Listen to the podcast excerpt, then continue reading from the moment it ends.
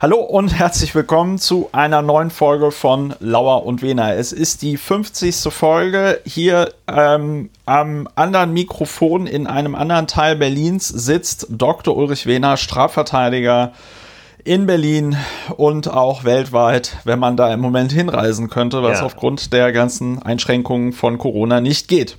Fast hätte ich gesagt, neben mir sitzt, aber sitzt im Geiste der Publizist und Historiker Christopher Lauer.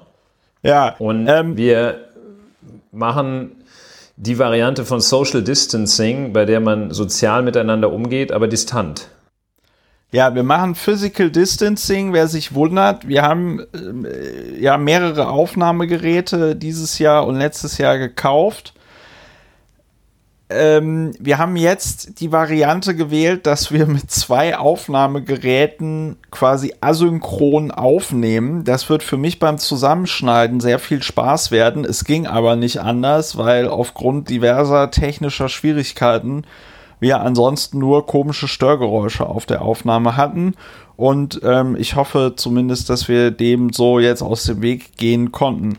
Ja, äh, das heißt, im Grunde genommen machen Ulrich und ich eine Telefonkonferenz. Und ihr hört das nur nicht, weil wir beide zu Hause jeweils mit einem Zoom H6 äh, sitzen und eben die 50. Folge von Lauer und Wehner aufnehmen. Es hätte eigentlich ein schönes Jubiläum sein können, ist es aber nicht. Ulrich, vielleicht mal so als Anfangsfrage, wie geht es dir? Mir geht es, als wäre ich Protagonist, natürlich Protagonist in einem Film und trete heraus äh, und denke, ich äh, schaue einen Science-Fiction-Film an, in dem ich selber mitspiele.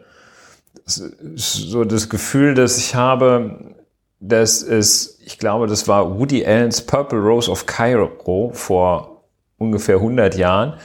Und es gab es, glaube ich, auch in diversen anderen Kinofilmen, dass ein Akteur aus der Leinwand heraustritt und dann im Kino steht oder umgekehrt ein Kinobesucher in die Leinwand hineingeht und dann da drin ist. Also es ist eine Mischung zwischen äh, Purple Rose of Cairo von Woody Allen und Truman Show. Also es fühlt sich ungewohnt an, weil es eine Situation ist, die ich in meinem Leben noch nicht erlebt habe und da habe ich gar keine gar keine Erfahrungswerte dass man sagt, ach ja, das ist äh, schlimmer als beim letzten Mal oder ein bisschen besser ist es ja schon. Nein, das ist völlig einmalig.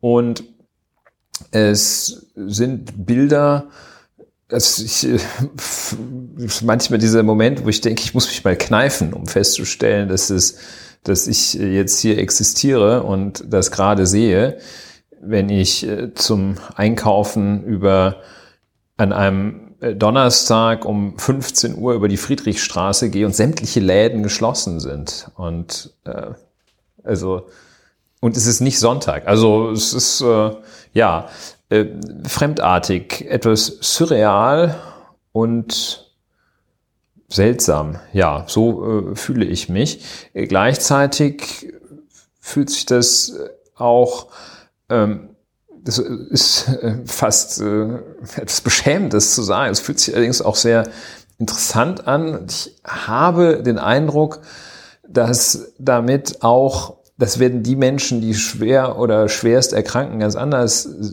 fühlen. Aber ich habe den Eindruck, dass die Gesellschaft und Menschheit auch eine gewisse, eine, nicht eine gewisse, eine, eine Chance äh, gerade hat und dass ich glaube, es wird mehr nachgedacht als sonst. Vieles verschiebt sich, vieles wird aus anderer Perspektive gesehen. Es ist gut möglich, dass das dann wieder äh, auf den Ausgangspunkt zurückkehrt. Aber ich könnte mir auch vorstellen, dass sich hier eine Entwicklung äh, eingeleitet, dass es eine Art Wende äh, ist für ja, tatsächlich die Menschheit und die verschiedenen Gesellschaften. Ja, das ja. sind so meine spontanen, wenn man mich fragt, und wie geht's? Ja, das ist ja bei Deutschen eh immer ein Problem, wenn man sie fragt, und wie geht's? Aber das ist ja jetzt nochmal, das ist ja jetzt nochmal ein anderes Thema. Auch nicht so verstanden wie das Konversations, wie geht's. Ne? ja, nee, das ist natürlich schon klar, dass wenn ich das hier im Rahmen des Podcasts mache, dass es dann auch ein bisschen darum geht, dass äh, wir ja auch den Hörerinnen und Hörern sagen wollen, wie es geht. Äh, mir fällt gerade ein, wenn die äh, Hörerinnen und Hörer dieses Podcastes, denn es wird ja so aussehen, dass wir noch äh, etwas länger mit diesem Corona-Thema zu tun haben werden. Ähm, ihr könnt uns gerne schreiben und dann nehmen wir das in der nächsten Folge auf. Ja? Äh, Lauer und Wena, das ist ja auch ein äh, Podcast. Ihr könnt es im Piloten 2020 hören. Ein Podcast zur äh, mentalen Hygiene, zur äh, Affektabfuhr. Und ich glaube, in diesen Zeiten, wo wir alle mehr oder weniger isoliert in unseren Wohnungen rumhocken, äh, ist das gar nicht so unwichtig, oder? Ja, das, äh, da kann ich nur zustimmen. Ich glaube, dass Medien, der Umgang mit Medien wird ein anderer sein am, at the end of the day, am Ende von Corona, wenn es ein Ende überhaupt gibt. Äh, ähm, und es gibt vielleicht nur so ein Zwischenende. Äh, es ist äh, einer der Aspekte, die auch interessant sind und beeindruckend, frappierend, dass vieles relativ schnell oder eigentlich blitzschnell, wenn man mal überlegt, dass die, äh, die Arbeitskultur des Homeoffice wahrscheinlich seit 40 Jahren versucht wird, den Arbeitnehmern insbesondere äh, zu ermöglichen. Und äh, das äh, ging jetzt innerhalb von drei Tagen in vielen Fällen. Ich natürlich, ja. ähm, also Homeoffice ist ja auch nur ein Thema, das sich überhaupt allein bei einer bestimmten Art von Tätigkeiten ganz genau äh, anbietet. Das äh, will ich auch äh, deutlich äh, bemerken, dass äh, damit äh, die Lösung für alle Leute, die, äh, ich will es mal äh, selbst, äh, mir selbst gegenüber etwas zynisch sagen, also alle Leute, die richtig arbeiten für dieses Homeoffice nichts. Und ganz äh, genau, wer das sieht äh, man auch in der Justiz, wer also irgendwie Schriftsätze klöppelt und äh, und, und nur, nur labert, der kann prima Homeoffice machen. Wer äh, richtig äh, in der Action steht, in der, in der Bütt, also ins Gericht muss oder in die Justizvollzugsanstalt, der hat halt ein echtes Problem. Und äh, da sind wir ja dann auch bei dem Begriff, der zunächst einmal vor äh, x Jahren im Zusammenhang mit Geschäftsbanken auftauchte, äh, Systemrelevanz. Der Systemrelevanz, ja. Da kommen wir nachher noch drüber, äh, drüber sag ich schon. Da kommen, kommen wir, nachher noch, da kommen wir drüber. Äh, da kommen wir nachher noch drauf. Äh, wir reden auch darüber, wie sich gerade dein Beruf verändert. Äh, du bist ja Strafverteidiger, wie ich vielleicht schon mal irgendwann mal in diesem Podcast ein oder zweimal äh, erwähnt yeah, äh, habe. Once. Ja, ja, ich habe das schon mal erzählt.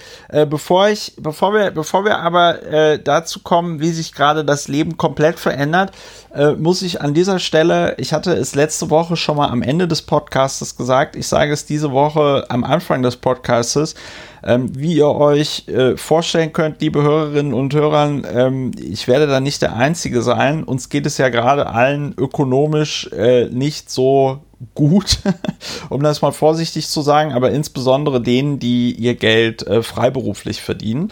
Und äh, so ist es auch äh, bei mir. Äh, mir sind jetzt viele Aufträge und Sachen, wo ich auf Veranstaltungen, Podien oder so hätte sprechen sollen, äh, weggebrochen. Und äh, das ist also nochmal der Hinweis, äh, dass es eine Möglichkeit gibt, diesen Podcast finanziell zu unterstützen, worüber ich persönlich ich mich sehr freuen würde. Es muss auch gar nicht viel sein, ähm, wenn jede Hörerin oder jeder Hörer einfach einen Dauerauftrag über einen Euro einrichten würde, äh, dann wäre da schon viel getan, ähm, gerade in diesen Zeiten. Das ist einfach der Hinweis. Und dann käme ich direkt zum äh, nächsten Hinweis an der Stelle. Uns ist nämlich, beziehungsweise mir ist im letzten Podcast ein Fehler unterlaufen. Ich hatte nämlich gesagt, dass in Taiwan äh, es einen Corona-Test gäbe, der so aussehen würde, dass man zehn Minuten die Luft anhalten müsste. Und wenn man das ohne Probleme. Also ich, Entschuldigung, wenn ich da kurz einhake. Ich glaube nicht, dass du zehn Minuten gesagt hast. Äh, stimmt, stimmt. Zehn Minuten habe ich nicht gesagt. Wenn ich Das zehn wäre Minuten schon gesagt in diese hätte, Richtung, ähm, ihr müsst einfach nur mit Domestos gurgeln, dann seid ihr immun. Ne? Zehn Aber zehn Luft Minuten, zehn, zehn Minuten Luft abhalten. äh, Ich war sehr verwundert. Ich habe neulich so einen Bericht gesehen über so eine Apnoe-Taucherin. Ja, die Äh, kann das vielleicht. Die, die kann tatsächlich, ihr Rekord im Swimmingpool, Luft anhalten, war tatsächlich 9 Minuten 52 Sekunden, wo ich mir echt gedacht habe, wie geht das ohne, dass man danach hirntot ist. Aber Früher musste man in, in dieser Situation dann immer sagen, liebe Kinder, wenn ihr das macht das hört. nicht, genau, macht das nicht nach. So, also ich hatte gesagt, in Taiwan gäbe es diesen Test, wenn man 10 Sekunden lang die Luft anhalten würde, äh, dann wäre irgendwie alles tutti. Das war leider ähm, falsch. Dafür bitte ich um Entschuldigung. Lauer und Wehner ist zwar einer der besten deutschen Statistik, Schul, Affektabfuhr und Sex-Podcasts, aber äh, an der Stelle ist mir einfach ein Fehler unterlaufen. Ich muss zu meiner Verteidigung sagen, dass mir das äh, von einem äh, von einem Mediziner erzählt worden ist. Also hatte ich erstmal keinen Grund daran zu zweifeln. Witzigerweise, und das hatte ich diese Tage auch getwittert, ähm, sind die Taiwaner ja im Moment sehr erfolgreich mit äh, äh, der Bekämpfung äh, oder Eindämmung des Coronavirus.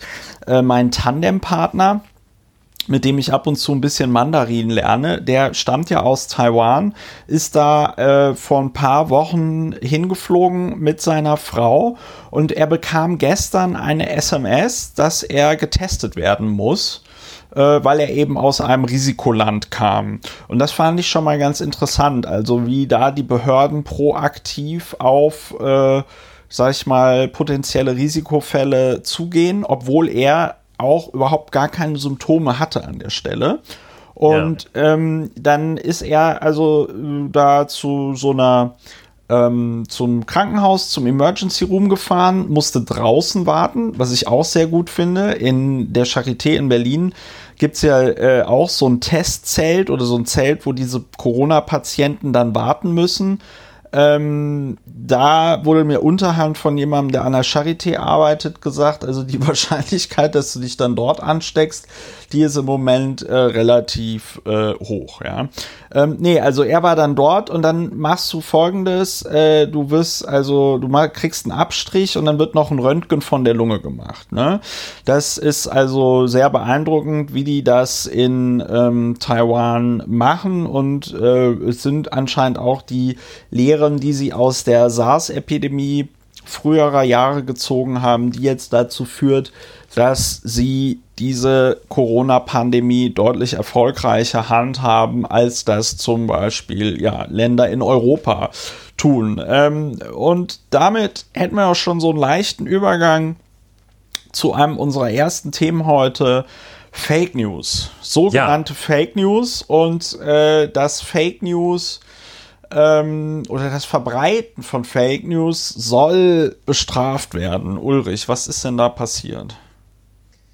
Ja, soll bestraft werden, ist eine gewisse Verallgemeinerung. Es gibt Leute, die das wollen und ähm, beziehungsweise es gibt Leute, die das fordern. Und ähm, also wir erleben und wahrscheinlich hat das jede Hörerin, jeder Hörer schon selbst erlebt, dass oder zumindest gesehen, dass in Zeiten wie diesen, also gerade in denen also ein großer Aufruhr, Verunsicherung, Unruhe, Angst und Schrecken breite Teile der Bevölkerung erfassen, in Zeiten wie diesen aus Gründen, über die man auch noch mal separat sprechen könnte, Menschen Falschnachrichten verbreiten. Und ähm, die zum Teil ganz offensichtlich böse intendiert sind, wenn jemand, äh, wovon berichtet wurde, dann den Hinweis gibt, wenn man irgendein Bleichmittel trinkt, dann tötet man den Coronavirus, das Coronavirus ab. Oder äh, dass Ist das dann, passiert, ja? ja, das, ich habe davon gelesen, dass das so ein, äh, ein, eine Fake News war und äh, Essig in die Nasenlöcher einführen, um eine Ansteckung zu vermeiden Und äh, oder dann wiederum solche Sachen, äh, wer fünf Liter Wasser am Tag trinkt, was als solches ungefährlich ist, äh, der verhindert auch äh, eine Infektion, was dann wiederum dazu führen mag und kann, dass derjenige, der das glaubt, meint, er sei dann sicher, wenn er seine fünf Liter Wasser intus hat. Also jedenfalls, dieses Phänomen ist ähm, ja weit verbreitet, äh, ja pandemisch äh, möchte man fast sagen, äh, das, ja. der der Fake News. Und äh, die gibt es in den ganz sicher verschiedenen Stufen. Also äh, ohne dir jetzt zu nahe treten zu wollen, das mit dem Test war eine Fake News, aber die Intention war, weil ich dich kenne, kann ich das mit absoluter Sicherheit sagen, eine gute Intention. Es gibt ja. die Fake News Verbreitung mit der schlechten, mit der bösen Intention und es gibt die mit irgendwie äh, aus, aus ja aus Unfähigkeit, Verzweiflung, ja. Schusseligkeit als Übersprungshandlung oder sonst wie verbreiteten Fake News. Und so kommt dann die Forderung auf, weil das recht häufig ist, weil diese, diese mit Poldis Mutter war auch noch so eine. Äh, ja, das so war Poldis Mutter, die dann irgendwas erzählt hat mit Ibuprofen, ne? Genau, das, also das Ibuprofen, das war ganz weit äh, verbreitet und ähm, das hatte auch dann schon so eine Struktur. Ich habe das auch in der Variante gehört, die häufig bei Fake News ist, in dieser Variante, dass man so eine Pseudo-Autorität äh, herstellt. Also ich habe eine ja. Ich habe eine, eine Cousine, äh, deren Mann ist äh, Virologe und zack, äh, ja. er hat gesagt, Ibuprofen hat sich erwiesen als äh, ein, ein äh, Wirkstoff, der Corona äh, also völlig tödlich macht. Und äh, das ist diese Pseudo-Autorität, die da hergestellt wird. Und ähm, das mit Ibuprofen war ein, ein glaube ich, sehr, sehr weit verbreitetes äh, Fake News-Beispiel. Ja, ähm, dann die Stimmen, die sagen, das muss jetzt äh, bestraft werden, äh, zumindest mit einer Geldbuße belegt werden, wenn jemand solche solche falschen Sachen verbreitet. Und ähm, da tut sich hervor der niedersächsische Innenminister Boris Pistorius, SPD. Ja. Ähm, und er forderte im Spiegel Bußgelder und, äh, Zitat, Strafandrohung äh, gegen jene, die Fake News veröffentlichen. Also Gefährderansprache. Ja, Strafandrohung, Bußgelder und Strafandrohung. Er meinte wahrscheinlich Strafen und hat sich nur ja, nicht getraut. Ja? Ich habe, ja, also, ja, ich habe, ich habe einfach, ich habe mir, das war jetzt einfach wilde Assoziation, weil ich mir gedacht habe, so Gefährderansprache, Polizei kommt einmal vorbei und sagt dir, äh, hör mal Jürgen, ne, wenn du nochmal das mit dem Drano rohrfrei äh, twitterst, dann äh, gibt's aber Bußgeld hier. Dann ne? twittert's ja aber, genau.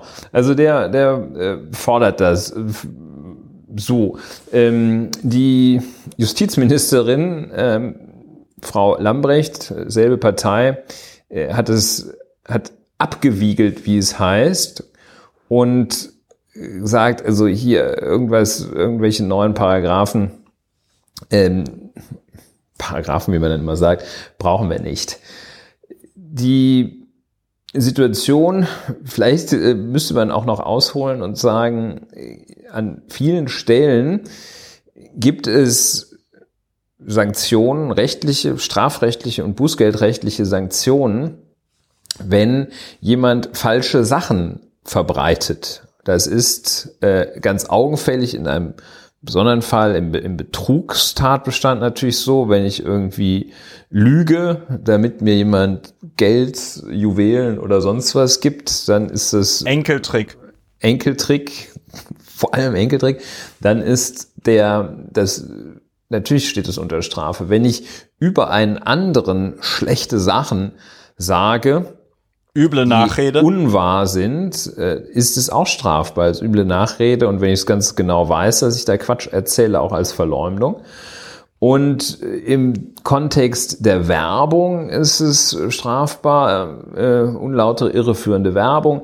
Also es gibt Sanktionen rechtlicher, strafrechtlicher, bußgeldrechtlicher Art an vielen Stellen im deutschen Recht. Äh, und es gibt auch einen Ordnungswidrigkeiten-Tatbestand, der nämlich unter Strafe stellt, äh, da, da sind äh, so tolle Worte drin, grob ungehörige Handlungen werden da geahndet. Oh geil, ist das, also, ist das grober Unfug? ja, grob ungehörige äh, Handlungen, ähm, die die Allgemeinheit belästigen oder gefährden und die öffentliche Ordnung beeinträchtigen. Und da welcher man, Tatbestand ist das? Erregung öffentlichen Ärgernisses oder was? Das ist im äh, Ordnungswidrigkeitengesetz. Ich habe den jetzt gerade nicht parat, werde ich gleich mal in die Redaktion geben. Ja, alles und, gut. Und ähm, das ja, da gibt es jedenfalls diesen Tatbestand. Man merkt schon, dass der nicht, äh, es ist nicht super einfach zu handhaben, aber äh, um, er wird tatsächlich auch angewandt. Äh, und ähm, das, äh, so jetzt muss ich mich kurz wieder konzentrieren. So, äh, das, das gibt es. Es ist ein, wie man so, wie wir Fachleute sagen, Gummiparagraph. Nee, ist natürlich kein Fachbegriff, Gummiparagraph. Ähm, damit kann man schon durchaus etwas machen. Ähm, ja. Das heißt, im deutschen Recht gibt es das äh, in Paragraph 118 des Ordnungswidrigkeitengesetzes, OWIG. Ordnungswidrig handelt, wer eine grob ungehörige Handlung vornimmt, die geeignet ist, die Allgemeinheit zu belästigen oder zu gefährden und die öffentliche Ordnung zu beeinträchtigen. Müsste man mal historisch gucken, von wann diese Norm kommt. Ich äh, vermute, das ist so etwas aus dem preußischen allgemeinen äh, Recht. Im so, Zweifelsfall äh, waren es doch die Nazis, oder? Das sollte man nicht meinen, dass die, die haben also im Recht natürlich fürchterlich gewütet, aber viele Sachen, also gerade hier diese grob ungehörige Handlung, das ist wahrscheinlich, da, ja. das, das klingt, da, da, da, da klingt also doch deutlich die Pickelhaube durch, glaube ich. Und ähm, so, also was will ich damit sagen? Das wird schon vielfach sanktioniert. Und ähm, ich meine Meinung äh, dazu, wenn wir mal jetzt in den Meinungsteil gehen, äh, ja, ist, gehen wir in den dass das eine, eine rechtliche Sanktion der Fake News Verbreitung ist äh, zunächst einmal äh, überflüssig äh, und nicht praktikabel und daher abzulehnen. Also überflüssig, weil es schon Sanktionsmöglichkeiten einerseits gibt Andererseits gibt es natürlich auch Gegenmittel. Äh, das ist nämlich, dass man sich aus vernünftigen Quellen informiert und äh, nicht praktikabel von äh, sowohl der Normgestaltung her als auch der Anwendung. Also was will man denn sagen? Jeder, der Quatsch erzählt, ja. muss Geld zahlen. Also Knast. Ähm, 25 Jahre. Also die Normgestaltung sehr schwierig äh, und ähm, die Anwendung erst recht, denn ähm, also die Entscheidung darüber, ob jetzt etwas wahr oder falsch ist, die möchte ich dann doch äh, doch äh, nicht. Die willst du nicht äh, treffen, ne? Nicht in jedem Fall auch treffen. Ich treffe die jeden Tag und zwar äh, immer richtig, aber ähm, die möchte ich jetzt nicht äh, bei richtig oder falsch möchte ich das nicht den Richtern äh, und Richterinnen überlassen. Äh, das möchte ich einfach der öffentlichen Diskussion überlassen. Und ja. dann stellen sich ja auch, sind ja schmale Abgrenzungsfragen. Das war jetzt äh, das Beispiel, was auch in Betracht kommt, äh, sanktioniert zu werden, ist dieses unsägliche Zeigen leerer Regale. Und äh, der Effekt, den das hat, äh, so jedenfalls wird es beschrieben, ist natürlich, wer so ein leeres Regalfoto sieht, denkt, hm, da muss ich aber mal ganz schnell zulangen, sonst Nudeln ist nichts kaufen. mehr da und Nudeln kaufen. Und zack. Klopapier äh, ja, auch noch ein äh, Thema. Äh, so, äh, da sagt man, und wer diese Fotos postet, der verstärkt natürlich diesen Effekt. Das ist gesamtgesellschaftlich ja. sehr unerwünscht und schädlich. Schuldig im Sinne der Anklage. Und äh, ja, und äh, da sagt man dann, okay, also soll man das jetzt verbieten?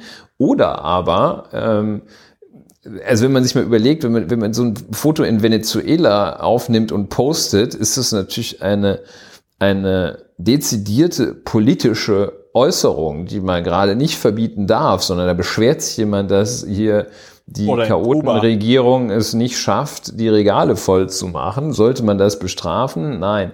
Und äh, hier, gut, kann man das für gut und richtig halten, dass man da ähm, ich meine, wenn falsch parken schon äh, Geld kostet, dann müsste eigentlich so ein Unsinn verbreiten auch Geld kosten. Äh, aber impraktikabel, unpraktikabel, weil das dazu führen würde, dass die Entscheidung über äh, richtig oder falsch in Fällen, die eben nicht dem von der Öffentlichkeit, von, nicht von der Justiz zu entscheiden sind, der Justiz obliegen würde. Also äh, ja. ich glaube, das ist äh, verfehlt. Da ja. an dieser Stelle nach dem Staat und nach Strafen zu rufen, zumal in einer Situation, ein weiteres, äh, weiterer Aspekt, in einer Situation, in der der Rechtsstaat äh, jetzt äh, sowieso stark gefordert sein wird, gar nicht so sehr jetzt, also die Abwehr, also eine, eine Ausgangssperre, wenn gesundheitliche Gefahr droht, da fühlt man sich zwar in seiner Freiheit beschränkt, aber ja nicht irgendwie in seinen Rechten wirklich eingeschränkt. Man, das, das muss eigentlich jeder einsehen, eine Ausgangssperre, weil irgendwie äh, gerade der Papst durch die Straßen geht oder äh, irgendwie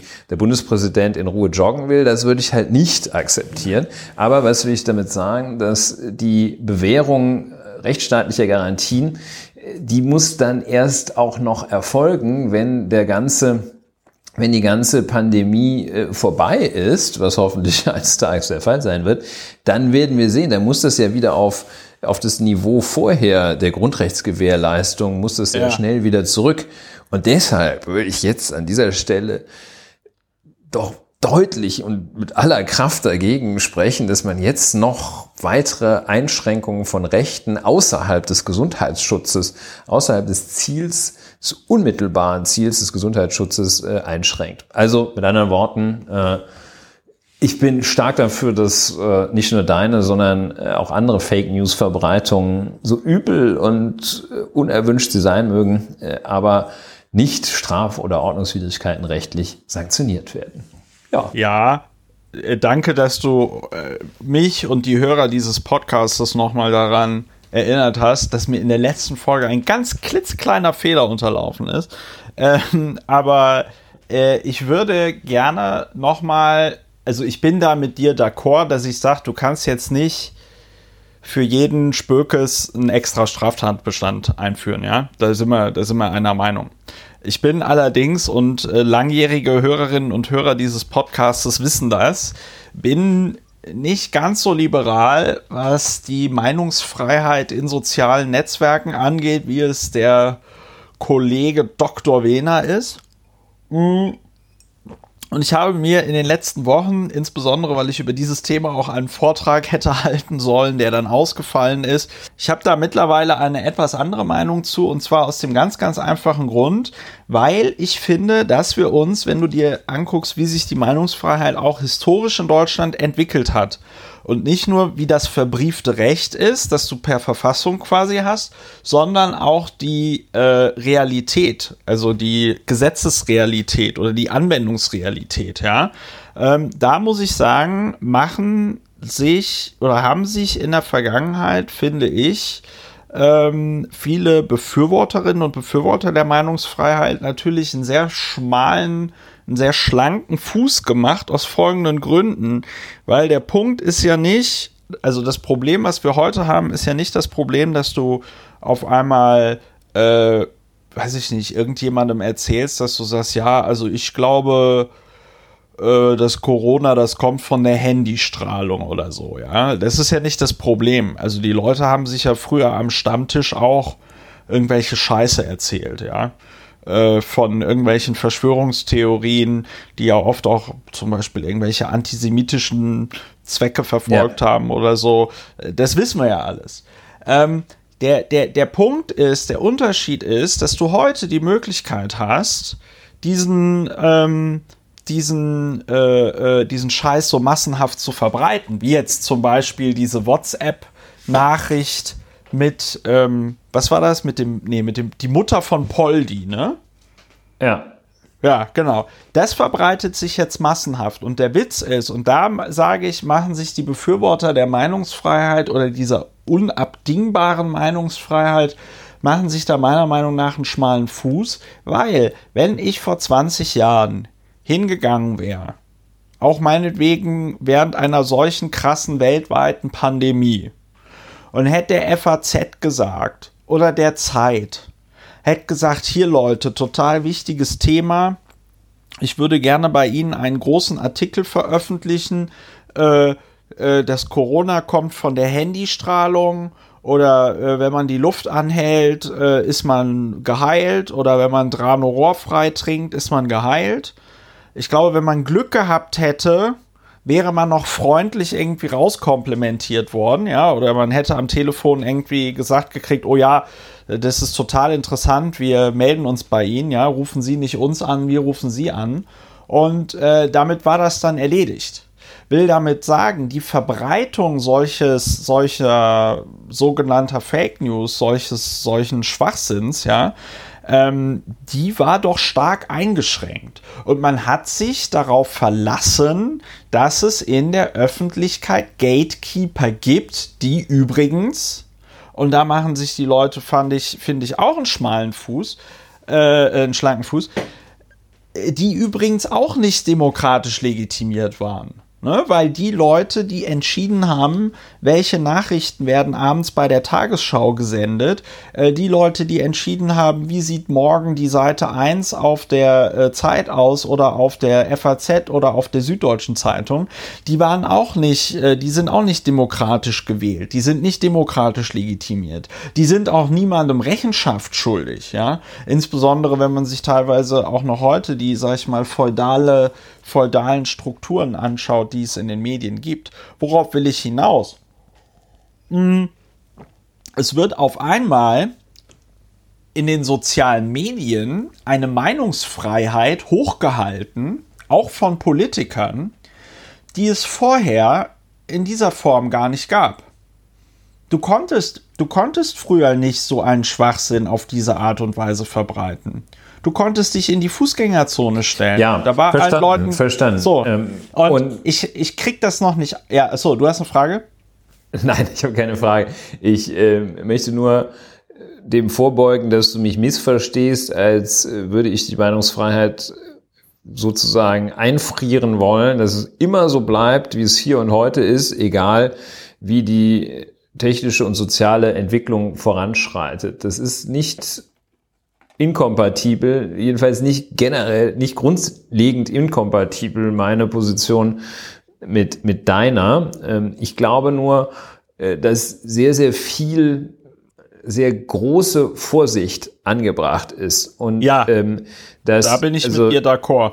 Genau. Und das, ich, ich bin soweit mit dir d'accord, dass es so wie es jetzt ist, und da habe ich auch einen gewissen Lernprozess durchgemacht, dass es so wie es jetzt ist, auch nicht bleiben kann. Dass im Wesentlichen ungestraft man übelste Sachen über andere sagen darf und äh, Menschen ungestraft behin äh, behindern, beschimpfen kann ähm, und ähm, dass dem Einhalt zu gebieten ist. Aber wahrscheinlich wären wir schon mit der Anwendung des geltenden Rechts sehr, sehr weit vorne. Ja. Und, äh, ja. Und äh, mit einer gezielten und äh, etwas, etwas kreativeren Anwendung, die nämlich in die Richtung geht, dass man jetzt nicht unbedingt auf eine Polizeiwache gehen muss äh, und da einen Zettel ausfüllen muss, und unterschreiben muss mit einem Kugelschreiber, wenn man nun auf Twitter von irgendeinem Südafrikaner beleidigt wird. Äh, also Südafrikaner nur so als Beispiel für geografische Distanzen. Und ja. ähm, dass da eine gezielte und etwas kreativere Anwendung des Rechts, kreativ nicht im Sinne von Auslegung der Norm, sondern von der Anwendungspraxis her, ja. äh, schon, dass, dass das das Mittel der Wahl ist und nicht äh, die, äh, das Stichwort schlanken Fuß, nicht, dass man sich da einen schlanken Fuß macht und irgendwas noch verbietet, was hinterher sowieso keiner kontrolliert. Ne? Ja, da, geht, da sind ja. wir uns einig und dann äh, freut mich das ja sehr, dass wir da mittlerweile über viele verschiedene Episoden von äh, Lauer informiert hieß der Podcast früher, Lauer und Wena heißt der Podcast heute, äh, wir da eine gewisse Annäherung gefunden haben, weil ja. ganz so radikal wie früher bin ich natürlich auch nicht mehr. Ich sage natürlich auch nicht, dass wir jetzt äh, sofort alles irgendwie verbieten müssen. Aber äh, ich glaube tatsächlich, ähm, dass über diesen Punkt, dass die Meinungsfreiheit in der Öffentlichkeit, dass die mittlerweile etwas anderes ist durch die digitale äh, Verbreitung oder die Möglichkeit der digitalen Verbreitung, ähm, da ist die Meinungsfreiheit in der Öffentlichkeit, im öffentlichen Raum einfach etwas fundamental anderes als die Meinungsfreiheit am Stammtisch oder bei der Familienfeier oder selbst auf, weiß ich nicht, einem Stadtfest, wo man irgendwo äh, eine Rede hält oder so, wobei da ja auch wieder die äh, Gefahr oder die Gelegenheit besteht, dass das aufgezeichnet und ja, also gestreamt also, und sofort genau. ins Internet übertragen wird. Und es, es war ja schon früher so, wenn irgendein Idiot am Stammtisch den Holocaust geleugnet hat, ja. dann war auch äh, vor Twitter und Facebook das natürlich strafbar. Und wenn an diesem Stammtisch, was es sehr selten gab, aber wenn da eine coole Person gesessen hat, ja.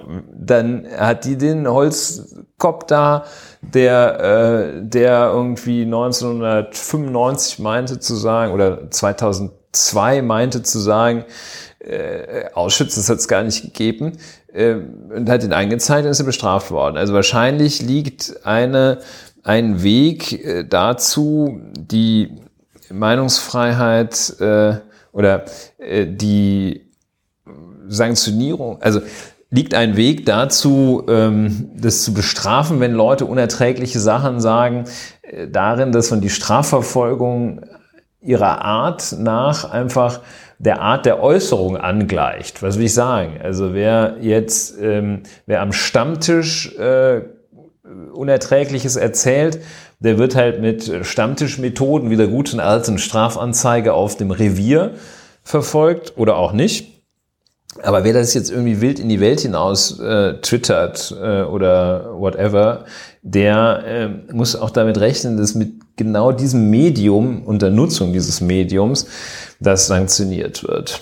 Wahrscheinlich ja. ist das so ein bisschen der Weg. Ja, ähm, ist Twitter Spannend. systemrelevant?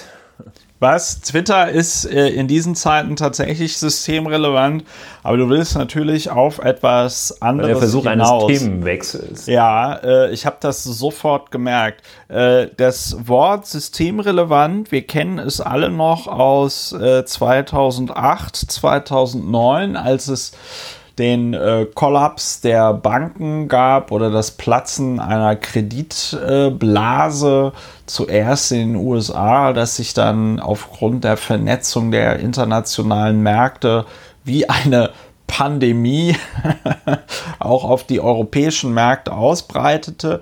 Und auf einmal hieß es, Banken sind systemrelevant. Und seit wenigen Tagen ähm, hat sich die Verwendung des Wortes systemrelevant durch die Politik verändert, denn in Zeiten der Corona-Krise sind auf einmal alle Leute systemrelevant, für die sich Politik vorher höchstens dann interessierte, wenn man über die berühmt-berüchtigte alleinerziehende Mutter, die beim Lidl an der Kasse sitzt, unterhielt.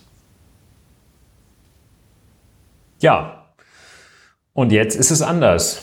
Jetzt stellt jetzt man fest, stellt man erst einmal fest, dass äh, Systemrelevanz im, im, Zusammenhang mit den Banken war es immer too big to fail. Ähm, das war diese Überlegung, die sind also so derartig äh, ausgespreizt in alle Gegenden äh, des, der Wirtschaft, die sind einfach auch zu groß, um hier kaputt zu gehen, weil dann zu viel kaputt geht. Jetzt ist es mit der Systemrelevanz einfach so, dass man feststellt, die sind einfach wirklich so wichtig, dass ohne diese, da geht nicht alles, geht auch alles kaputt, aber es funktioniert gar nichts ohne die. Und äh, da gibt es eben die äh, ganz, bei ganz vielen dieser, wie sich jetzt gerade zeigt, systemrelevanten Berufe gibt es so umgekehrt proportional verhält sich die Systemrelevanz in ganz vielen Fällen zu der gesellschaftlichen Wertschätzung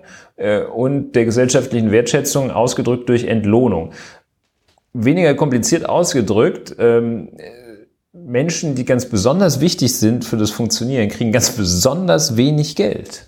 Ja. Also ähm, und jetzt sitzen die da an den Kassen und lassen jeden Tag 500 Leute äh, vor sich herlaufen äh, und äh, sich anhusten oder fahren mit Bussen rum durch ein wenig Flatterband, äh, getrennt von den anderen Menschen oder äh, schuften äh, eben in Krankenhäusern, in denen die Infektionsgefahr um ein Vielfaches höher sein dürfte. Und äh, ja, diese Menschen werden gleichzeitig so unendlich schlecht bezahlt. Äh, also umgekehrt proportional zu ihrer Systemrelevanz. Wahrscheinlich wird man da auch umdenken müssen und sich einmal fragen. Also der, wer ja auch ähm, doch äh, ziemlich still geworden ist, beziehungsweise ähm, jetzt mit Forderungen äh, um die Ecken biegt, die man, die, die, die er früher anderen, äh, für die er früher anderen die Fresse poliert hätte, ist so der Neoliberale und der Markt wird schon richten. Diese Stimmen sind ja doch äh, sehr, äh, ja, sehr komisch, leise geworden. Wo ne? ist eigentlich, wo ist eigentlich Christian Lindner? Ja, heute hat sich Herr, Herr Friedrich Merz hat sich zurückgemeldet äh, aus äh, ähm, ja, aus einer Infektion, die man auch, auch und selbst ihm nicht wünscht, ähm, hat irgendwie so einen selten dämlichen Tweet äh, gesagt, das ist eine große Herausforderung. Wir werden jetzt auch für die Wirtschaft so. Ja. also ja. Gott sei. Dank ist er wieder da, Che, ja. Friedel.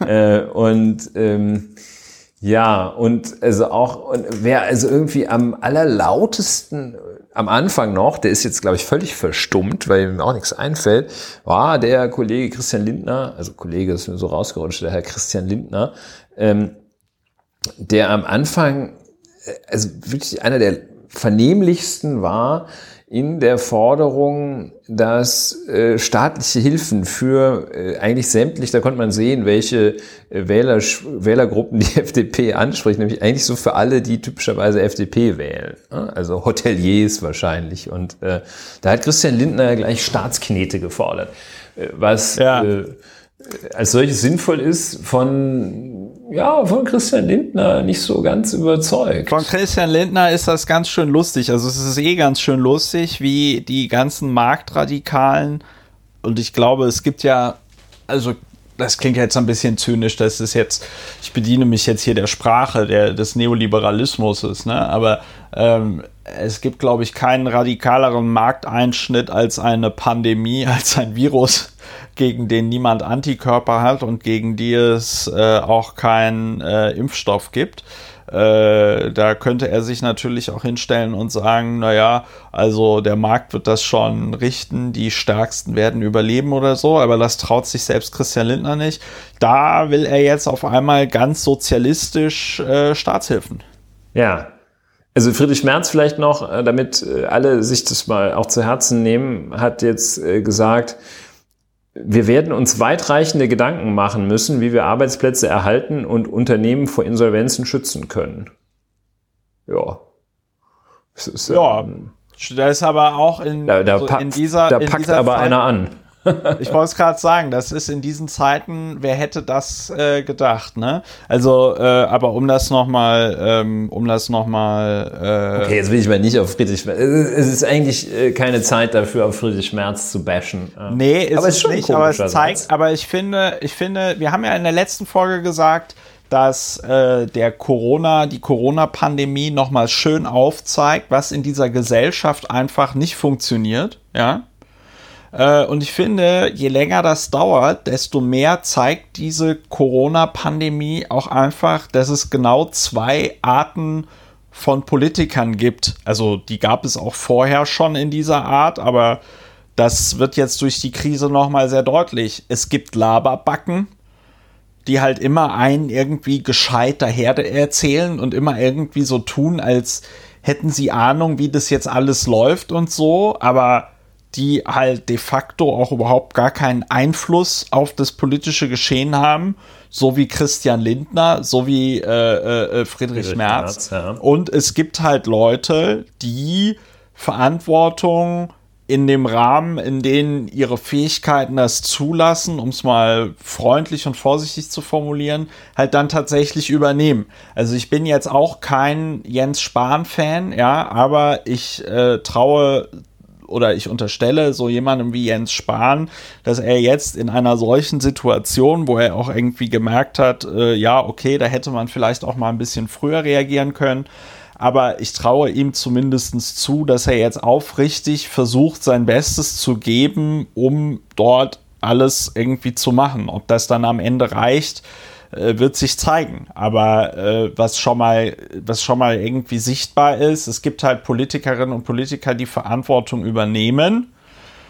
Ich meine, Angela Merkel zum Beispiel hat gestern auch eine Rede gehalten. Viele fanden die ja irgendwie sehr toll ich fand sie so mittel, aber äh, gut. Ich, aber immerhin stellt sie sich vor die Bürgerinnen und Bürger und sagt, Leute, wir haben hier krasse Entscheidungen getroffen. Das hier ist eine Demokratie. Zu einer Demokratie gehört es, dass man Entscheidungen auch erklärt. Deswegen stehe ich jetzt hier und erkläre euch, warum wir den ganzen Laden dicht machen. Ja. Ähm, finde ich, finde ich erstmal, finde ich erstmal gut.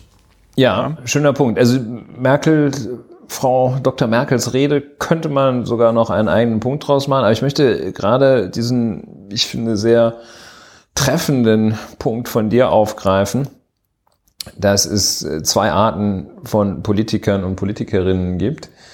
Und äh, die Guten und die Schlechten, die Seriösen und die Unseriösen, die Aufrichtigen und die Unaufrichtigen. Und, und Christian Lindner. mit, mit dem, mit dem äh, Oscar für also außer der, außerhalb des außerhalb des Wettbewerbs. Also für Kuh Christian Lindner zeigt also keinen Wettbewerbsfilm. Ähm, gibt es ja noch Christian Lindner. Ähm, also diese Dichotomie der der äh, politischen Szene, äh, da würde ich gerne äh, zum einen auch hervorheben, dass äh, nochmal diese Brennglasfunktion, diese Lupenfunktion von Corona, äh, von der Pandemie, ähm, wo man jetzt also noch deutlicher sieht, was für unglaubliche Schwachmaten äh, da am rechtspopulistischen bis faschistischen Rand rumlaufen, denen einfach wirklich gar nichts einfällt. Äh, also ja, außer Ausländer, ne? Haben Ausländer. noch so ein paar, genau, am Anfang haben noch so, haben die noch so zwei, dreimal versucht zu sagen, auf einmal geht das mit Grenzen zu, ne? Aber als, äh, als nur äh, hilfsbedürftige Flüchtende kamen, da ging es noch nicht aber also völlig, ähm, also völlig sinn-, funktions- und wirkungslos, diese ganze Truppe, einschließlich äh, des äh, US-Präsidenten, den man ja auch in die Populistenriege äh, einreihen muss, der es also auch überhaupt nicht auf die Kette gekriegt hat, das äh, irgendwie zu verstehen überhaupt und da irgendwas Sinnvolles zu machen. Das ist eine Brennglasfunktion, auch in, in der Hinsicht, was äh, so ähm, die äh, Seriosität, Anständigkeit und das Vertrauen angeht. In guten, normalen Zeiten ist diese Anständigkeit, ja, empfindet man die als äh, wohltuend und auch irgendwie so ganz wichtig. Ähm, überragende Bedeutung, finde ich, hat die persönliche Glaubwürdigkeit von Politikerinnen und Politikern in Krisenzeiten. Und da war bei mir dieses Phänomen, also ich hatte bislang an, an wenigen Stellen doch irgendwie Furcht und äh, ein bisschen Angst. Und ein solcher Moment der Angst war, als Julia Klöckner sagte, Machen Sie sich keine Sorgen. Ja. Äh, wir haben genug. Da hatte ich Angst. Da hatte ich Angst. Und was ja. war der Mechanismus? In meinen Augen äh, hat die ihre Glaubwürdigkeit, ihre persönliche und ihren ihre ja. Anständigkeit hat die derartig verspielt. Ja. Das macht mir bei der Landwirtschaftsministerin, Ministerin für Landwirtschaft und Ernährung dürfte sie sein, macht mir in normalen Zeiten, hat mich das irgendwie geärgert. Ähm, ja. Und ähm, aber in schwierigen Zeiten ist das richtig blöd, äh, ist das richtig ja. gefährlich. Wie gesagt, also die Sorge. Ja, man ist froh, dass Andreas Scheuer kein, äh, kein Amt hat, was jetzt in Bezug auf diese Corona-Krise, also ich, klar, Verkehrsminister ist immer wichtig, ne? Aber in Bezug auf die Corona-Krise ist es ja jetzt nicht so super. Stell dir super. vor, irgendjemand hätte den zum Gesundheitsminister gemacht. Ja, ja. Ja. Da müsste man dann hier wirklich äh, wahrscheinlich Widerstand leisten. Ja, naja, Paragraph, ähm, ja, lässt. Äh, aber Gott sei Dank, ähm, ja. Das eigentliche Thema war ja Systemrelevanz und du hattest ja vorhin und darauf würde ich nochmal, und dann haben wir hier Full Circle, darauf würde ich ja nochmal eingehen wollen, dass du gesagt hast, ja, also es gibt diese Diskrepanz zwischen der Wichtigkeit der Personen einerseits und der Vergütung, die sie andererseits erhalten. Ne? Und ähm, ich glaube, da ist auch einfach klar und ersichtlich, dass äh, aber das haben wir in diesem Podcast schon öfter gesagt, aber zum Beispiel die Ökonomisierung des gesamten Gesundheitswesens, die ist halt ein Scheiß, ja. Also du kannst, du kannst die, äh, du kannst ein Krankenhaus, ein Arzt, ein ähm, ja, die, das ganze Medizinwesen kannst du nicht nach ökonomischen Gesichtspunkten äh, optimieren. Du kannst natürlich gucken, weiß ich nicht, also wenn es nur einen Hersteller für eine bestimmte Kanüle gibt und diese Kanüle besonders teuer ist, dann kannst du natürlich schon gucken, okay, gibt es da jetzt Bedarf, etwas zu optimieren oder so, ja. Aber du kannst halt nicht, so wie das geschieht, äh, also ich habe bekannte Verwandte im Gesundheitswesen, ja, ähm, du kannst es nicht so machen, dass Leute, die dort arbeiten, noch, so wie das in einem Fall, den ich kenne, ist, noch einen Nebenjob neben ihrem Pflegejob haben, um überhaupt irgendwie äh, über die Runden zu kommen. Ja, das geht halt einfach nicht. Und was ich heute so bemerkenswert fand, ist, dass auch für das Land Berlin ich weiß jetzt gar nicht mehr, was für eine Vereinigung das war, aber es gab, glaube ich, einen Aufruf der Krankenhausbetreiber oder so, dass sich Freiwillige jetzt melden sollen für die Unterstützung bei den Krankenhäusern. Ja. Mhm. Was ich ja erstmal, also Freiwillige mit irgendwie medizinischen Vorkenntnissen oder so. Aber ich glaube, die würden da auch weiß ich nicht. Die würden auch Anwälte nehmen. Die würden auch einen Anwalt nehmen, wenn der Anwalt in der Lage ist, einen Karren durch die Station zu fahren und das Essen anzureichen oder so. Ja, das ist denen, glaube ich, ziemlich egal. Worauf will ich hinaus? Wir können, ich finde, was wir uns unbedingt bewahren müssen für nach dieser Krise, egal wann das sein wird, dass wirklich nochmal einige Dinge auf den Prüfstand gestellt werden. Und da gehört in meinen Augen die Ökonomisierung des Gesundheitswesens dazu. Du hast ja immer einen besseren Überblick über Spanien. Stimmt das, dass die dort jetzt die Krankenhäuser verstaatlicht haben? Kann ich nicht sagen. Weiß, muss ich ein schlichtes, weiß ich nicht. Okay. Aber da müssen wir das, es war im Gespräch. Spanien hatte äh, jedenfalls äh, immer äh, auf eine Frage, wo man keine Antwort weiß, einfach irgendwas anderes sagen. Aber äh, ja. Spanien hatte jedenfalls den die Aufwendungen äh, im Staatshaushalt für das Gesundheitswesen sehr, sehr stark zurückgefahren im Zuge von Sparmaßnahmen. Und äh das zeigt sich auch ja, Brennglas, äh, wenn wir es äh, halten auf, äh, auf das Vereinigte Königreich, ähm, ja. da ist es ja der, der National Health, Health Service, äh, der wohl äh, aus irgendwelchen wahrscheinlich nur für Briten verständlichen Gründen ist er total beliebt, aber auch völlig marode gleichzeitig wohl. Und das ja. ist so, ja, mh, ja, das Brennglasartige ist, äh, dass man sieht, okay, also äh, Brexit wird ein Gewese gemacht, werden Ressourcen ohne Ende ver verschleudert, Verbrannt. Versprechungen von einer von einer glorreichen Zukunft, äh, Lügen von einer glorreichen Zukunft verbreitet. Naja, und jetzt stehen's da und kein Mensch nimmt dieses Thema irgendwie ernst, weil es sich als letztlich äh, überhaupt nicht relevant erwiesen hat. Also der, der Austritt ja. als solcher. Das war natürlich, der Brexit war dann ein relevantes Thema. Aber dieser, dieser Austritt, nix hat er gebracht, gar nichts. Und äh, außer, dass man noch auf der Agenda ein Riesenthema hat, wie man das denn äh, dann verhandeln möchte. Ja, Systemrelevanz, ja. ein äh, die Grundlage ja, für viele Themen. Äh, ja. ja. Also ich glaube, ich glaube, was, ich glaube, was grundsätzlich, ich glaube, was grundsätzlich thematisiert werden muss, ist ähm, einfach äh, die Frage, warum man halt von diesen Jobs nicht mehr leben kann. Ne? Also das war ja früher, ähm, das war ja früher mal anders. Also äh, da hast du die berühmt-berüchtigte Kassiererin beim Lidl an der äh, Kasse, beim Aldi an der Kasse, die hat jetzt natürlich auch kein Leben in Saus und Braus äh, leben können, aber die konnte leben. Ne? Und äh, heute hast du, äh, dass die, dass die Produktivitätszugewinne einerseits und die Lohnentwicklung andererseits, dass die seit 2000 äh, entkoppelt sind voneinander. Ähm, und du hast gleichzeitig einen Anstieg in den Lebenshaltungskosten, insbesondere bei der Miete, der durch Lohnerhöhungen in keiner Weise irgendwie kompensiert wird. Ja.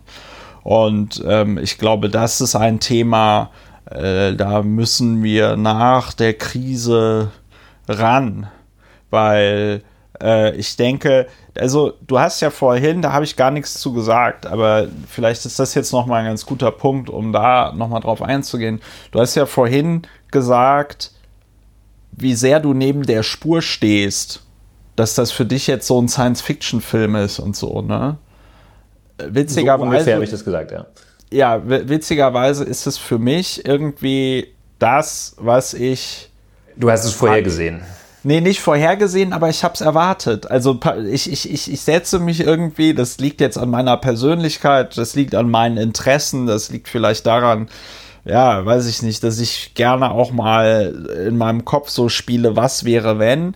Mich überrascht das, was im Moment passiert, überhaupt gar nicht, weil ich das, also im, im, Kopf schon zigmal durchgespielt habe. Ich habe ja auch im Abgeordnetenhaus, das erzähle ich ja im Moment auch jedes Mal im Podcast, diese äh, äh, Anhörung gemacht, was machen wir bei einem längeren Stromausfall in Berlin oder so, weil mich das einfach interessiert hat.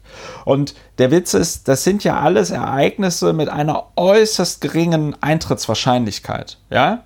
Also, dass jetzt mal irgendwie äh, so eine Pandemie passiert wie jetzt, ja, einmal im Jahrhundert aber dennoch ist es so, dass wenn das Eintrittsereignis da ist, der Schaden unfassbar groß ist. Und das hatten wir auch im letzten Podcast schon gesagt und wir müssen es hier an dieser Stelle jetzt nochmal im Zuge dieser Systemrelevanzdebatte sagen. Je mehr Puffer die Gesellschaft hat, desto resilienter ist sie auch in einer solchen Krisensituation. Ja, und das kann man in der Tat, also diese Puffer beziehungsweise Reserven, Überlegungen, äh, die sieht man in der Tat allenthalben. Und da sieht man also Unternehmen, wenn sie strukturell so aufgestellt sind, dass sie sich das leisten können, vielleicht dann gerade im, im Bereich Handel äh, verlagern dann einfach vom stationären Handel in, äh, in den Internethandel und stellen fest, wow, äh, der, der geht ja ab wie, wie sonst was. Ähm, oder Menschen, die äh, sich Reserven haben bilden können. Ähm, natürlich geht es denen, trifft die eine Krise wesentlich weniger hart als diejenigen, die ähm, so just in time sozusagen äh, ihre Ressourcen reinholen, nämlich just in time äh, kommt das Gehalt, damit die Miete gezahlt werden kann. Ja. Und ähm, Freiberufler oder Selbstständige, Solo-Selbstständige, Freiberufler sind ja in der engen Definition eigentlich nur die freien Berufe wie zum Beispiel die Rechtsanwälte. Äh, und jedenfalls äh, dort, wo eine gewisse Reserve ist, schlägt es natürlich nicht so hart zu. Da, wo keine ist, schlägt es knallhart zu. Und das gilt für äh, Rücklagen auf dem privaten Girokonto natürlich ebenso wie für Intensivbetten. Äh, und ja, äh, ja da, harte, da, harte Nummer. Ne? Ja, da gab es heute, wurde auch getwittert von dem Herrn äh, Drosten, ich rufe es jetzt mal direkt auf, damit es nicht nachher wieder heißt, ich hätte dort einen äh, äh, Fehler gemacht. Ich habe es geretweetet. Ich erzähle jetzt noch ein bisschen, damit, äh, damit, es, äh, damit ich es dann irgendwie finde. Eine wichtige Stellungnahme von der Deutschen Gesellschaft für Eti Epidemiologie. So. Und ähm, äh, ich weiß gar nicht mehr, wann wir, wann hatten wir denn das letzte Mal das Wort Epidemiologie? Ich weiß nur, dass wir es hatten. Ja, das war, glaube ich, ne? war das nicht bei den Lungenfachärzten? Ah ja, stimmt, das war bei den Lungen. Stimmt, die Lungenfachärzte, wo sind eigentlich die 100 Lungenfachärzte? Die könnten doch jetzt auch noch mal was sagen. Ja. Ja, die, wo sind sie, wenn man sie braucht? DGPI, die Deutsche Gesellschaft für Epidemiologie. Ganz genau. Und die, und die haben heute eine sehr instruktive Stellungnahme rausgebracht. Die ist deswegen sehr gut, weil man also auch ohne Medizinstudium sie fast versteht und der und ich fand ein paar oder zwei drei wichtige Punkte zwei drei wichtige Punkte für die für in dieser Geschichte waren. Es gibt zwar 30.000 Intensivbetten in äh, Deutschland ja aber es ist nicht so die stehen nicht alle leer, ne? ja, Ulrich, ganz genau. Darauf wollte ich hinaus. Es ist nicht so, dass diese 30.000 Betten alle so rumstehen und sich langweilen und sagen, ach, wann kommen sie denn endlich, die Corona-Patientinnen und Patienten, ne? Sondern das äh, äh, formuliert hier die DP, wie, wie, wie hießen sie? DP, D, DG, DGEPI. DGEPI, also die DGEPI formuliert das so, siehst du auch in der Corona-Krise verlässt uns nicht, verlässt uns nicht der Lachen Spaß. Lachen wir auch über Quatsch, ja. Wir lachen auch über Quatsch. So, ähm, derzeit verfügt das Gesundheitssystem in Deutschland über K30.000 intensivmedizinische Betten. Die meisten hiervon werden fortlaufend, und das ist, denke ich, das wichtige Wort, fortlaufend für Patienten benötigt, die unabhängig der aktuellen Covid-19-Problematik intensivpflichtig sind. Was bedeutet das auf gut Deutsch? Ich meine, die geben jetzt hier keine Prozentzahl an, ja, aber äh, wir haben ja vorhin darüber geredet, wie durchökonomisiert das deutsche Gesundheitssystem ist. Man kann sich, also man braucht jetzt nicht viel Fantasie, um zu verstehen, ein Großteil dieser 30.000 Betten wird wahrscheinlich belegt sein. Ja. ja, genau das wird da gesagt. Ne? Und also das System wird sicher dieses Vertrauen habe ich, wird eine Reserve haben, aber ich habe auch die Befürchtung, dass die, also es zeigt sich ja, dass die ähm, jedenfalls für Extremlagen, das liegt auch im Wesen der Extremlage wahrscheinlich ein wenig, ähm, dass die Zahl nicht ausreicht. Ja, ja da ist Und, eine Gesellschaft, da muss man natürlich auch wirklich also ich habe natürlich von Epidemiologie, äh, brauche ich eigentlich gar nicht zu sagen, keine Ahnung. Ich will auch nicht so tun, als hätte ich Ahnung. Ähm, wir sind ja auch nicht dafür da, äh, Fachgespräche da zu führen. Aber äh, evident ist natürlich das, was man an, dass, dass man für solche Überlegungen ähm, braucht man Expertenwissen, um aber das politisch zu fördern, braucht man einen sehr, einen erheblichen Weitblick, weil äh, wenn die Mittel ähm, in solche Maßnahmen auf dem Gesundheitssektor fließen, dann äh, ist es möglicherweise so, dass an der anderen Stelle, wo ähm, die Leute sich Homöopathie bezahlen lassen wollen, oder ähm, irgendwelche äh, Großkuren für äh, beamtete Beihilfeempfänger, dass da möglicherweise an der anderen Stelle etwas äh, eingespart wird. Es geht ja nicht nur äh, so, dass ähm, diese Ressourcen ähm, in der, im Bundeshaushalt und in den Landeshaushalten, in den städtischen Haushalten, äh, dass, dass man sagt, okay, wir ziehen das mal von dem totalen Schwachsinn, den wir machen, ab äh, und stecken das ins Gesundheitswesen, sondern es ist möglicherweise auch innerhalb des Gesundheitswesens eine Ressourcenverlagerung. Weißt du, wie ich damit sagen? Es braucht äh, ein, eigentlich bräuchte es einen gewissen Weitblick. Äh, hier braucht es offenbar einen Schock, äh, um da die Zustände jedenfalls einmal auf den Prüfstand zu stellen. Ja, ja, hoffentlich, hoffentlich hält das. Hoffentlich wird das nur so ein, so ein Schuss äh, vor den Bug und äh, nicht gleich ein Volltreffer. Ja, ich bin da, ich bin da, ich bin da aus verschiedenen Gründen skeptisch. Zwei, drei Punkte dazu. Also erstens äh, hast du natürlich recht. Die Politik wird sich natürlich rechtfertigen.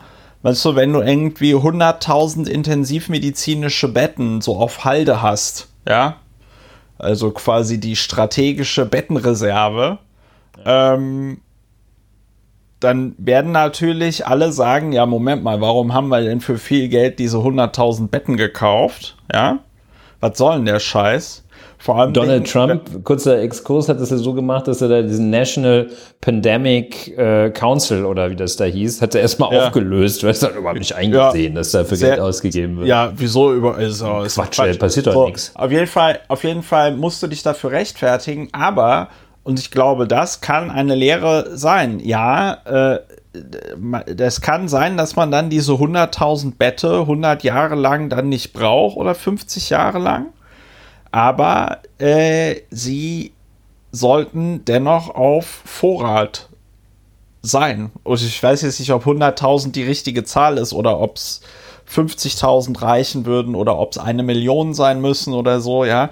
I don't know. Aber ich meine, was wir im Moment erleben, ist ja, dass die Chinesen, äh, nachdem die jetzt erfolgreich Corona im eigenen Land bekämpft haben, äh, äh, packen die ja jetzt die Flugzeuge mit Hilfsgütern voll und beliefern äh, äh, äh Italien mit Hilfsgütern und Personal. In Frankreich ist gestern oder heute eine Maschine gelandet mit, ich glaube, 30 Tonnen Hilfsmaterial. Ähm, das finde ich ist auch ganz interessant. Vielleicht kommen wir dann noch später drauf, wenn wir über die Folgen in der EU reden. Ähm, und was ich aber in diesem, was ich aber in diesem, äh, in dieser Stellungnahme der Deutschen Gesellschaft für Epidemiologie noch ganz interessant fand, war, dass sie halt mal durchgerechnet haben, was ja jetzt im Moment in aller Munde ist, das sogenannte Social Distancing. Ich sage dazu lieber Physical Distancing oder physisches äh, äh, äh, Distanzieren, weil wir müssen natürlich, äh, gerade wenn viele Leute in dieser Situation sind, dass sie auf einmal Homeoffice machen müssen, ähm, wir brauchen natürlich soziale Nähe, wir müssen füreinander da sein. So, aber die haben halt geschrieben, bei der, ich lese jetzt direkt vor, bei der Interpretation der Modellergebnisse fällt auf, dass auch mäßig verlangsamte Verläufe der Infektionsausbreitung zu einer Dekompensation des Gesundheitssystems führen würden. Erst eine Senkung der effektiven Reproduktionszahl, Reproduktionszahl ist der Faktor quasi mit mit dem sich die Epidemie ausbreitet. In den Bereich von 1 bis 1,2 würde ein Verlauf innerhalb der äh, vorhandenen Kapazitäten des Gesundheitssystems ermöglichen. Eine Steuerung der Ausbreitungsgeschwindigkeit in diesen engen Bereich scheint praktisch nicht vorstellbar, weil schon eine geringe Erhöhung der Reproduktionszahl zu einer Überforderung des Gesundheitssystems führen würde. Also diese Deutsche Gesellschaft für Epidemiologie sagt an dieser Stelle, dass also dieses Social Distancing, selbst wenn es ideal funktioniert, jetzt habe ich selber wieder Social Distancing gesagt, aber dieses auf ja, kann man ruhig bleiben, sagen. selbst wenn es selbst wenn es funktioniert, selbst wenn es funktioniert, wird es dazu führen, dass die äh, dass das Gesundheitssystem überfordert sein wird. Und deswegen hier an dieser Stelle auch nochmal der Aufruf äh, von mir, aber ich glaube, ich spreche da auch für Ulrich, bleibt zu Hause. Bleibt ja, so zu wie, Hause. So wie wir. so wie wir. Wir, wär, wir hätten uns auch lieber getroffen und das, wir haben hier fast eine Stunde gebraucht, bis wir den Scheiß hier zum Laufen gekriegt haben und er läuft jetzt nicht so, wie wir es gerne hätten. Aber glaubt mir, ähm, ihr tut niemandem, ihr tut vor allen Dingen euch keinen Gefallen damit, wenn ihr jetzt noch an irgendwelchen Veranstaltungen teilnehmt, die nichts damit zu tun haben, dass man eigentlich zu Hause sein müsste. Ich würde äh, völlig richtig, völlig richtig machen. Eine kurze Pause, um die Wirkung, um den Nachhall, äh, Nachklangton äh, da zu ermöglichen. Komm dann aber noch mal einmal ganz kurz auf die Ausführung der Deutschen Gesellschaft für Epidemiologie, ja. auch um diesen Begriff flüssig über die Lippen zu, das zu trainieren, zurück. Und ähm, da ist nämlich ein so ein, so ein hübscher, finde ich, da, da ist es dann fast Literatur, wo die sagen, dass äh, auch mäßig verlangsamte Verläufe der Infektionsausbreitung zu einer Dekompensation des Gesundheitssystems ja. führen würden. Und ähm, das klingt so, klingt so ein bisschen euphemistisch, also etwas äh, verniedlichend, die Dekompensation. Äh, Dekompensation ist ja wiederum ein äh, Begriff aus der, aus der Medizin. Und das ist, es ist eine, eine Metapher, die die offenbar gebaut haben. Und das ist äh, nämlich, wenn, wenn, wenn Patienten, äh, das ist so eine Art Multiorganversagen. Ja. Wenn, also, wenn, wenn der übermäß, wenn ein Körper oder Seele eines äh, Menschen übermäßig belastet sind, dann ähm, ja typischerweise wird das irgendwie ausgeglichen. Ne? Wenn ich also wenn ich zu viel arbeite, bin ich abends müde, gehe ich früh ins Bett oder äh, äh, ähnliches. Ähm, und ähm, tja, wenn man das nicht mehr kompensieren kann, dann ist Dekompensation ein schöner Begriff. Also ja. schöner Begriff, äh, muss man nicht verlieren hier in der Schönheit der Sprache von den von der DGPI, äh, aber ja. krass, ne? Also ja, haben sie krass. gut gemacht. Guter Hinweis, dieser ja, also, DGP. Äh, ich finde, ich finde, ich finde schon, dass das, ähm, dass die Stellungnahme durchaus ziemlich dramatisch ist und dafür, dass sie so dramatisch ist, ist sie relativ nüchtern formuliert. Ne? Ja. Aber sie hat natürlich total die Sprengkraft. Ja, ähm, das war jetzt eigentlich das Thema systemrelevant. Wir haben, ja, das haben wir wie es sich für den wie es sich für den Podcast Lauer und Wener gehört, haben wir sehr klug assoziiert an dieser Stelle. Ja. Ähm, frei, ein bisschen frei. Ja. Es war ein bisschen, es war ein bisschen frei. Es gibt ja auch so viel zu erzählen. Also was ich zum Beispiel total interessant finde, ist äh, im im krisengebeutelten Italien äh, ist es zum Beispiel so, dass die angefangen haben, Ersatzteile für ihre Beatmungsmaschinen mit dem 3D-Drucker auszudrucken. Hm. Das finde ich auch interessant, wie da auf einmal, äh, weil wir haben ja viel auch jetzt darüber schon geredet, wie sich gerade unsere Welt und unsere Gesellschaft und das Zusammenleben und alles verändert. Aber das finde ich ganz interessant, dass auf einmal, die wären ja vorher nie darauf gekommen, irgendein Teil für ihre Maschinen an einem 3D-Drucker zu drucken. So, ja, das wird so, jetzt, hm. das wird jetzt gemacht. Äh, es gibt ganze Facebook-Gruppen, die sich im Moment damit beschäftigen, wo dann also so Nerds am, am Rechner sitzen und so Low-Tech-Beatmungsmaschinen im Grunde genommen bauen, ja. Äh, auch am besten mit so äh, äh, äh, handelsüblichen Schrauben und sonst irgendwas, die du dann auch am 3D-Drucker ausdrucken kannst, ja. Also die stellen dann da die Dateien online äh, und dann kannst du die Dinger ausdrucken und zusammenbauen. Es geht ja oft bei diesen Beatmungsmaschinen vor allem Dingen auch darum, dass einfach so ein Blasebalg irgendwie betätigt wird. Also das ist eigentlich eine relativ simple mechanische äh, äh, Aufgabe, aber äh, das sind natürlich dann auch Teile, die verschleißen, wenn die Beatmungsmaschine die ganze Zeit laufen muss. Was ich auch noch interessant fand, war, in Südkorea gibt es so eine App, das ist ganz gut gemacht. Oder habe ich das schon letzte Woche erzählt? Ich bin mir nicht mehr so sicher, was ich letzte Woche alles erzählt hatte beim Podcast. Ich glaube nicht. Habe ich das letzte Woche erzählt? Ähm, ja, es gibt so eine App, die ist ganz interessant gemacht. Da, die musst du installieren, wenn du in Südkorea einreist. Gibst du deinen Pass an, deine Telefonnummer, alles so.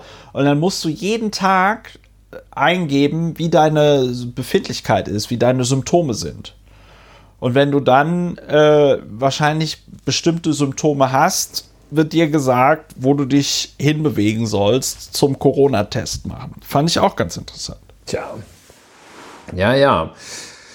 Wir So, werden jetzt- sehen, wozu das, wo das alles hinführt. Ne? Und ähm, ja, wie die Welt wohl nach Corona aussehen wird. Ja, mit Sicherheit äh, nicht wie vorher. Ähm, es gibt ja jetzt auch, teilweise sind das aber auch Fake News, allerdings harmlose Fake News, äh, ne, mit, ähm, hatte irgendeine Frau Fotos getwittert von und gesagt, hier in Venedig kann man wieder das Wasser sehen und so. Ne? Äh, man kann tatsächlich in Venedig in den Kanälen wieder auf den, auf den Boden der Kanäle gucken. Und in irgendwelchen italienischen Buchten schwimmen zum ersten Mal seit tausend Jahren auch wieder irgendwelche Delfine. Aber die Fotos, die die Frau getwittert hat, äh, die waren, die waren nicht aus, ähm, die waren nicht aus äh, Venedig. Gleichzeitig erholt sich die Natur dadurch, dass äh, ähm, gerade die Menschen nicht so durch sie wüten wie sonst. Ähm, äh, auf eine sehr interessante Art und Weise. Ich hoffe nur nicht, dass wenn nächstes Jahr dann irgendwie festgestellt wird, dass die Menschheit im Jahre 2020 kaum CO2 ausgestoßen hat, dass dann nicht irgendein, dass dann nicht irgendein Politiker auf das schmale Brett kommt und sagt, ja, das lag an unserem Klimapaket. Bin bin gespannt, wer sich das auf die Fahnen schreibt. Ne? Ja. Dass sie sagen, hier, ist doch super. Äh, Ja. Wahrscheinlich die Automobilindustrie. Wahrscheinlich die Automobilindustrie. Oder So. Andi Scheuer. Andi Scheuer hat es geschafft, ja. Ich denke, Andi Scheuer war es. So, jetzt haben wir noch ein paar Themen, über die müssen wir, denke ich, wenn du, du willst noch ein bisschen weitermachen, ne? Ja, also ich meine, dass wir es kompakt halten sollten. Und Ja, äh, aber dann über viele Dinge Sachen. können wir auch noch äh, an andere. Es gibt so viele Ja. interessante Sachen. Ähm, Vielleicht gerade auch das. mit Blick auf den das Funktionieren des Rechtsstaates. Das sind Ja. so Sachen, da, auch da hält er das Brennglas drauf. Aber dann Äh, sag doch mal, dann sag doch mal, Ich sag mal einfach ein paar- Abschluss, wie sich das paar in deiner. Profession deiner der Strafverteidigung gerade verändert. Ja, ich hatte es ja eingangs schon angedeutet, dass sich das so ein bisschen unterscheidet, ob man jetzt hier so eine Textmaschine ist, die äh, große Compliance-Programme schreibt, was ich auch manchmal bin, oder ein oder im Gerichtssaal üblicherweise steht und sich da äh, rumprügelt. Äh, sehr unterschiedlich und aber die Auswirkungen sind auch da so, dass solche äh, viele Dinge hinterfragt werden und viele Dinge in einem anderen Licht erscheinen. Ähm, zum Beispiel ein Phänomen der des offenen Vollzugs und äh, des Freigangs, das ist, äh, wird häufig verwechselt, aber der offene Vollzug ist halt da, wo es so ein bisschen entspannter von der Haftanstalt her zugeht. Und der Freigang ist, den man dann aus dem offenen Vollzug bekommt, dass man äh, einfach tagsüber raus darf und öfter mal am Wochenende äh, auch nicht rein muss, äh, tagsüber raus darf, um zu arbeiten, also Freigang hat.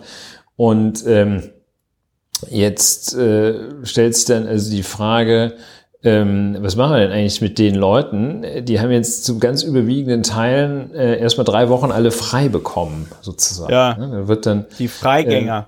die Freigänger haben Freiburg, die müssen halt abends nicht mehr in den Bau zurück. Und ähm, äh, das sind so kleinere Sachen, ähm, auch dass man umgekehrt nicht so äh, schöne Phänomene, eben äh, eine extrem strikte äh, Besuchsregelung für äh, Straf- und Untersuchungsgefangene, äh, die sich da zeigt. Aber dann auch solche Sachen, ähm, zum Beispiel, es gibt ja im, im Insolvenzstrafrecht, gibt es die Insolvenzverschleppung. Das ist, wenn man also ähm, drei Monate, äh, drei Wochen nach Eintritt äh, von Zahlungsunfähigkeit über, oder Überschuldung, also anders ausgedrückt, drei Wochen nach, wenn, wenn eine richtig krasse Unternehmenskrise eintritt, hat man drei Wochen Zeit, dann muss man äh, entweder weitermachen können oder einen Insolvenzantrag stellen, höchstens drei Wochen. Ja. Ja, und da sagen die jetzt, hm, also wenn hier plötzlich der ganze Laden, äh, die ganze Wirtschaft runtergeht, ähm, Ist es schwierig. Ausgangssperre, äh, soll man dann äh, eigentlich wirklich, äh, sollen die Leute jetzt nur drei Wochen Zeit haben oder wie ist das? Ja, Und, Ja, äh, wo ja auch abzusehen ist, dass das nicht so richtig funktionieren wird, ne? Oder so andere Sachen, ähm, äh, Strafprozess, mündliche Hauptverhandlung, also mündliche Hauptverhandlung in Strafprozessen, die darf also im Extremfall darf dazwischen, darf die einen Monat lang unterbrochen werden. Das heißt also, Hauptverhandlungstag äh, X darf nicht mehr als einen Monat entfernt von Hauptverhandlungstag Y liegen. Ja. Ähm, und in, in vielen anderen Fällen ähm, das darf die Unterbrechung sogar nur äh, äh, wesentlich kürzere Zeiträume umfassen. Ähm, und äh, ja, da sagt man jetzt, hm, ist, muss dann dieser Prozess platzen, wenn jetzt hier irgendwie einfach mal äh, jetzt mal hier sechs Wochen Ende ist. Äh, so sind einige Prozesse, zum Beispiel der, äh, der Bonner Cum-Ex-Prozess, scheint also wirklich, ähm, das sieht so ein bisschen aus, als hätte man da noch schnell einen Deckel drauf gemacht, bevor jetzt alles geschlossen wird. Ne? Ja. Und ja. Also Übrigens also in, mit Bewährungsstrafen, ne? Ja, ja, ja. In alle Bereiche, in alle Bereiche drängt es. Ne? Viele Rechtsfragen können wir auch. Soll es nicht auch eine, soll es nicht auch eine Reform des ähm, der, der SCPO geben? Damit also, Sachen nicht verjähren? Also äh, SDPO-Verjährung ist mir jetzt noch nicht, aber ich habe es auch nicht so ganz intensiv äh, verfolgt. Ist das äh, SDPO oder ähm, äh also die zivilrechtliche Verjährung, da kann sein, dass da was, äh, was geschieht. Also strafrechtliche Verjährung habe ich jetzt noch nicht gehört. Wäre meines Erachtens auch ein bisschen ähm, ja bei der strafrechtlichen Verjährung, äh, die ja Nee, damit jetzt, damit jetzt gewisse Sachen nicht, nicht verfallen, äh, nur weil jetzt gerade wegen Corona die Gerichte nicht tagen. Ja, das, das sind diese Unterbrechungsfristen. Das, ah, okay. das soll verlängert werden. Ja, das ist 22 ah, okay. StPO. Ah, soll okay. verlängert dann hab, werden. Das war, dann war das, das dann habe ich das falsch. Ne? Okay, dann habe ich das falsch verstanden. Ja, ja, genau. Das ist so ein ja, ist auch ist ein bisschen technisch. Man sagt, das darf nicht so lang unterbrochen werden, damit die Richter, die das zu entscheiden haben, sich aus der Hauptverhandlung ein anständiges Bild machen können. Und das können die nur, wenn wenn das alle zwei Wochen, alle drei Wochen stattfindet äh, und nicht in Abständen von mehr als äh, dem. Und da sagt man, okay, das müssen wir jetzt hier mal ein bisschen außer außer außer Kraft setzen. Ja. Und ähm, ja ja, Gerichte verhalten sich unterschiedlich. Manche sagen, ja, habe ich volles Verständnis dafür, dass sie hier nicht mit 50 Leuten im Gerichtssaal sitzen wollen. Und andere sagen, es wird verhandelt. Und äh, naja, also da auch da zeigt sich ein bisschen das. Aber da habe ich doch heute gelesen, dass es dort jetzt eine, äh, dass es dort eine Klage äh, geben soll vom Bundesverfassungsgericht. Ja, ja, ja. Oder Verfassungsbeschwerde, das war jetzt. Ja, und wie sieht jetzt dein Arbeitsalltag für dich konkret aus? Wie ist das mit der Berliner Justiz? Ja, die Berliner Justiz ist äh, in Teilen läuft's da noch, wird auch hauptverhandelt und äh, andere Teile sind heruntergefahren. Ähm, manche Geschäftsstellen äh, haben gesagt, sie werden keine Akteneinsicht mehr gewähren. Ähm, ich persönlich mache jetzt äh, viel von äh, aus dem Homeoffice. Wir haben durch die kürzlich erfolgte Kanzlei-Neugründung sind wir äh, technisch ganz gut aufgestellt und äh, haben da ähm, schon intuitiv dafür gesorgt, dass wir ortsunabhängig arbeiten können und äh, was also die IT einschließlich der Telefonie angeht, das ist so gesehen ganz gut. Ähm, tja, man überlegt sich, wir überlegen uns, ob wir eigentlich so viel Raum brauchen. Äh,